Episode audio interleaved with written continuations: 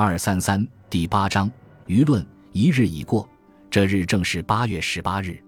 李公馆东首侦探寓所的门口，走出一个赤脚的村老儿，年纪约莫总有五十多岁，头上鬓发浩如霜雪，两只耗子似的眼睛已经失了一半的光，白洋洋的指望的看，手里执着一只三尺来长的旱烟袋，当坐管在街心乱点，口里不住的咳嗽，似乎肺经里受了什么病的，夹着咳嗽的声音，又叽里咕噜的自言自语。似乎说的，这些小孩子总是靠不住，不知把担子挑到哪儿去了。哼哼，想是去死了。这边侦探与前一个少年看得出神，笑道：“可怜可怜。”便把门关了进去。那老者见少年进去了，便放心放开脚步走路，骑手几步走得很快，拐过弯，看见这条街上来往的人拥挤如蚁，恐怕撞倒，便又慢慢的走。嘴里还是叽咕着不歇，又不住的在街心拾字纸往怀里乱藏，拾到后来，差不多把一件青布破夹衫里都装满了。此时已经走到关前大街，店家柜台里挂的字明钟都指着两点钟上。那老者看了，似乎也还识些钟点，又咕噜道：“到这时还不来，正是要死了。”忽然太阳渐隐，乌云四布，店家门前的龙旗、招牌之类。被风吹得摇来摆去，街上没有带伞的人乱窜乱撞，有许多轻薄无赖一路的乱钻，不是踏着了人家的脚跟，就是撞翻了人家的油瓶。他倒也很客气，一路的撞人，还一路地口里说得罪，对不起。好的是舌头打滚，并不费力。那老者见此光景，只怕自己也被他们撞倒，就说不打紧，也需断送了他半条性命。却好，街旁一家杨氏墙头的茶馆，里面也有许多赤脚的人在那喝茶，便大着胆儿走进栏杆之内，择了一个坐坐了。一霎时，跑堂的捧了茶，点了火来，放在他桌上。他便喝了一口茶，又从裤袋上解下一个小牛角烟盒，把手里的长烟袋在地下敲了几下，放在地下头，眼睛凑近烟盒，慢慢的装满了一斗烟，吹着火在那里吞云吐雾起来。老儿前面一桌上，四边围着四个轿夫，也有高高的把脚搁在桌上的，也有曲着搭在长凳上的。内中一个自称电气灯的说道：“你说凶手不是姓李的，究竟是哪个呢？”一个答道：“姓李的，你们大家说他是凶手，不过为他捅死人向来有仇，所以说他。但是他前回已经把他打得九死一生，已经出了他的毒气，绝不至于再送他的命。况且他们打架的事。”已经人人共知，姓李的哪里再敢干这种没天日的事？电气灯冷笑道：“老实说，这种人还不杀人，天底下就没有强盗了。现在从县里到无门小百姓，哪一个不说他是凶手？你还要回护着他，指望他听见了谢你吗？”那桌上的老儿听见这边全讲些杀人的事，慌得呆了，忽然插嘴道：“哪里杀了人呀？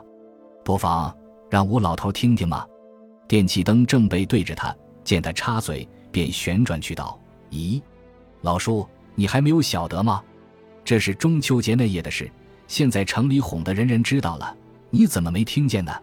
老二道：“我是好几天没有进城了，今天早上在楼门那边卖了一担菜，并没到茶会上去，街上也没听的人说。老哥肯告讲些无听吗？”说罢，便将桌下的一只凳子拖出，邀电气灯过去坐。电气灯看看自己桌上的茶叶，已是泡得发白了，落得趁现成。过去找他一碗新泡的香茗，便立了起来，坐在那老儿侧首，说道：“说来话长呢。中秋节的半夜里，这里干将方向的横巷里，一家私窝子，一个客人正在那吃饭，忽然四脚笔挺的死了，身上却并没有什么伤。你倒奇怪吗？”老儿道：“阿弥陀佛，不要是那姑娘起了恶心，把客人害死吗？”电气灯道：“呸！姑娘哪敢如此胆大？他们要客人的钱，自有他们的迷人的法术，比谋财害命还要强些。岂肯好好的结果了客人，以后就不想做生意了吗？”老儿道：“那么说，必定是中了邪气了，不然哪有个好好的人就会死的呢？”电气灯道：“哪里是什么中邪？杀人的就是干将方里理工馆里的少爷。这晚上。”正是那个当他骑马走过四窝子门前，忽然跳下马来，到高墩上去了好一会。楼上有了声音，他就跳上马逃了。这话是他自己雇的马夫对人说的。你想，不是他，还有哪个呢？老儿吐舌道：“啊呀，好好的少爷，不会享福，偏要做强盗吗？只是你说他在高墩上，怎么会杀人家屋里的人？况且死人身上又没有伤痕。”怎么见得是被人杀了的呢？电气灯被老二一口驳住，半天说不出话来。想了一会，方说道：“吴前番听得说书的说过，许多有本领的强梁，能在几十步外伤人，或是土剑，或是袖剑，最厉害不过的就是点穴。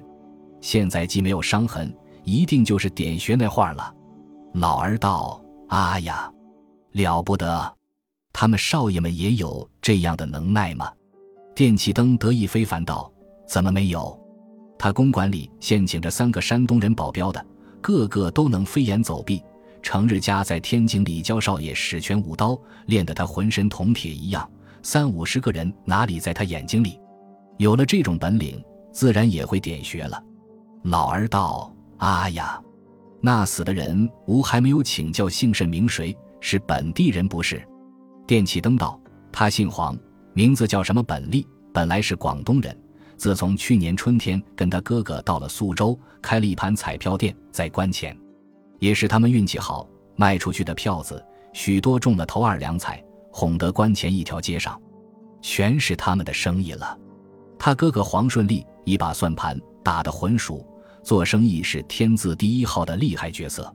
他店里卖出来的票子总比别家便宜些，要是中了三彩四彩。他看见红票就付彩钱，不折不扣。你想有这样便宜货，哪个不要到他店里去买一张发发财呢？所以自从他的店开了之后，别家倒账关店的不知多少了。老儿道：“奇怪了，别家便不会学他的样，也贱价出卖，中了彩也不打扣吗？”电气灯道：“这才奇怪呢。吾听见人家说，别家要是也照他的样做起来。”就是把婆娘卖掉了，还不够贴这注亏空呢。他却会拿了洋笔七曲八曲的打外国算盘，所以不要紧。吴还听得他们说，他同湖北彩票公司里的人认识，所以他自己买了好几次中彩的，发了大大的一注彩。又有人说，他开店时便带了本钱，预备赔贴，指望别家一概到了，他便好独霸一方了。所以别家卖不进的票子。他都照卖出去的价钱收买，老儿怪道：“啊呀，那么他还有什么好处呢？”说毕，只见天气更黑，呼啦啦的来了一场大雨，一般清香寒气呼呼的直送进茶馆来，把一阵热气立时驱尽。个人都是伸伸腰，呼呼气，看着街上的雨簌簌落下，却没一个人说话。霎时间，雷电交作，檐下的水喷进门来。电气灯便同了他一个伙计，把轿子移近了些。傅又过来坐下，道：“不错呢，天老爷为这种凶手厉害，凡间的人不能捉他，所以自家动手了。你看今天总有个把人打死哩。”老儿道：“吾们还是说吾们的话吧。你说那家彩票店一味的赔钱，到底是什么意思？难道他们会点金数吗？”电气灯道：“不是的。”上月，吴们隔壁一个朋友打着了一张票子，拿了五百块洋钱。吾亲眼看见是一张一张簇新的洋票，点金数也断不会点出洋票来的。老者点头称是，又道：“啊呀，吴们讲了半天，几乎把杀人的案子忘了。你说死人就是开彩票店的兄弟，他既是这般厉害，就不会给他兄弟报仇雪恨吗？”电气灯道：“那个自然。”你不知道，他早已把前天在场看见姓李的马夫买主好了。听说明天就要叫他上堂做见证，告那姓李的呢。老儿道：“老哥，亏你就会打听的这般仔细。”电气灯笑答道：“不瞒你说，吴们的东家也是开彩票店的好朋友，成日家在他店里打牌喝酒，所以吴打听的最确实。今天晚上吴们东家还要去同他打牌呢。”老儿道：“咦？”怎么他死了兄弟还要打牌请客吗？电气灯道：“他们客帮人倒不讲究这些的。吴们苏州人一死了个人，动不动便哭得死去活来。大户人家自己哭得不够，还要雇了老妈子们喊着胡哭里。他却死了兄弟之后，吴从来没有见他出过一滴眼泪的。此时雷雨乍止，接着打了几个霹雳，一霎时把太阳都打了回来了。那桌上的三个轿夫嘻嘻地笑道：“电气灯方才天黑了好一会，我们亏得你照了这一辈子。原来电气灯是个蜡力，所以他们这般的取笑他。”当时电气灯听了，便立起身来，走到三人身边说道：“好好，如今有了日光，再送你一盏电光灯，可用得着吗？你们快些闭你们的龟眼吧。”老儿见他走了，也立起身来，招呼跑堂的。把两桌的茶一起会了抄，那桌上慌忙盛谢不尽。老儿嘻嘻的拿了长烟袋，带走带吸，口里还说：“改日进城再会吧。”老者说毕，便慢慢的走出茶店。此时的 F 与你告急，苏州城中每逢热闹所在，就是晴天也难得有几时干净。此时才住了雨点，街上阴沟不多，积下的水一时哪里就会流去。所以这番老者走步时。更加步履艰难，被来来往往的人一会挤到东，一会又挤到西，看他景况煞是可怜，一冲一绝的向南面行，转弯抹角，又走到了干江方向。罗侦探寓所门前，推门进去，那先前立在门前笑他可怜他的少年，正在中间屋里见他进来，笑道：“来了来了，快便快便。”话犹未了，老者抖身一变，早已脱了假象。变成了大侦探家罗师傅，手里兀自拿着长烟袋，说道：“真苦，真苦！芜湖倒杯走了这一辈子，不能爽爽快快的换几口新鲜空气，真要闷死了。”说毕，举起两手，深深地吸了几口气，慢慢呼出，接连呼吸了几下子，方问小婷道：“有事吗？我们快上楼吧。”